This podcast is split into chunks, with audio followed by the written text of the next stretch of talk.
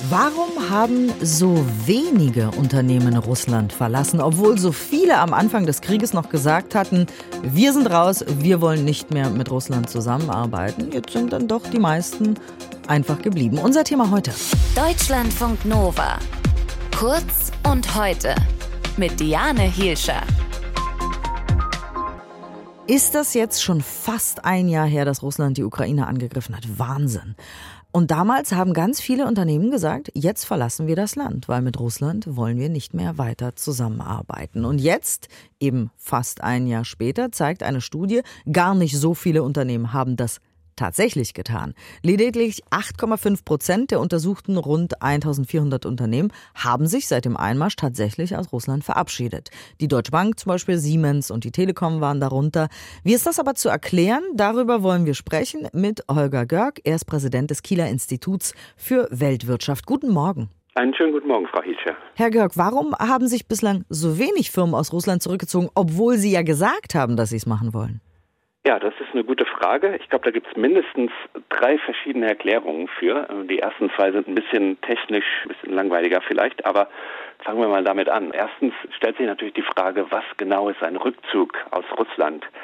Viele Unternehmen exportieren nicht mehr nach Russland. Es gibt keine neuen Investitionen mehr in Russland. Das wird in dieser Befragung, auf die Sie sich beziehen, von Kollegen in St. Gallen nicht mit in Betracht gezogen. Da geht es wirklich nur ganz klar darum, welche Unternehmen haben Niederlassungen, die sie besitzen, bei denen sie Eigentümern sind in Russland, geschlossen in den letzten Jahren. Also wirklich nur eine Schließung einer Niederlassung mhm. in Russland. Und wie gesagt, andere Unternehmen äh, ziehen sich auf andere Weise aus Russland zurück. Das ist der erste Grund. Der zweite Grund ist, äh, dass ja eine gewisse Datenbasis genutzt wird. Das ist eine Datenbasis eines kommerziellen Anbieters und da werden nur große Unternehmen mit einbezogen. Das heißt, Mittelständler, kleinere Mittelständler, gerade aus Deutschland, die sind ja sehr wichtig für die deutsche äh, Volkswirtschaft, die sind in dieser Befragung oder in dieser Datenbasis gar nicht mit dabei. Also Wissen Sie was über die? Also haben Sie da Zahlen oder weiß man, ob es dann mehr sind oder ob es dann statistisch mehr wäre, ob die Zahl höher wäre? Leider nein, da gibt es keine wirklich detaillierten Befragungen zu, aber man kann davon ausgehen, dass kleinere Unternehmen sich wahrscheinlich dann aus weiteren Gründen und das sind diese dritten Gründe. Da geht es natürlich um Fragen der Wirtschaftlichkeit und da geht es auch um Fragen um, rechtliche Hürden, die durchaus aufgebaut werden, um Unternehmen in Russland zu halten oder um das Abziehen zu vermindern. Aber kann man tatsächlich trotzdem sagen, dass die meisten Firmen dann doch einfach geblieben sind und Business as usual gemacht haben, obwohl sie andere Sachen angekündigt haben? Also ich glaube, das spielt schon eine Rolle und da gibt es auch Gründe für. Also ich habe schon rechtliche Gründe angesprochen. Sie müssen sich das so vorstellen, dass man natürlich nicht eine, eine Niederlassung, ein Unternehmen einfach so über Nacht schließen kann, sondern das muss auch durchaus seinen normalen Gang gehen. Dazu gehören auch behördliche Genehmigungen. Und ich denke, es hat sich klar herausgestellt, dass das im letzten Jahr sehr, sehr stark verschärft wurde, dass also wirklich die russische Regierung auch versucht, Unternehmen vom Abwandern abzuhalten durch rechtliche Gründe. Aber es ähm, gab ähm, doch diese Firmenschließungen auch, oder? Es gab doch mhm, auch große genau. Firmen, die spektakulär tatsächlich einfach abgeschlossen haben oder teilweise Filialen einfach verkauft haben und abgehauen sind. Ne? Welche genau. waren das? Das haben wir auch. Es gibt da welche. Zum Beispiel SAP hat sich zurückgezogen. Dann gibt es noch Renault, glaube ich, der französische Autohersteller hat sich zurückgezogen.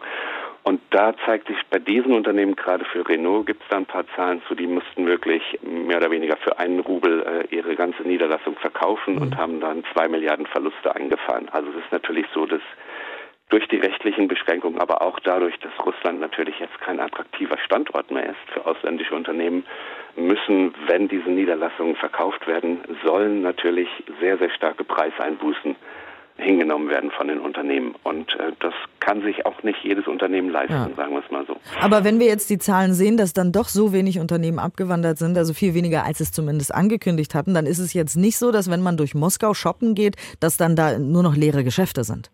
Nein, das ist natürlich nicht so.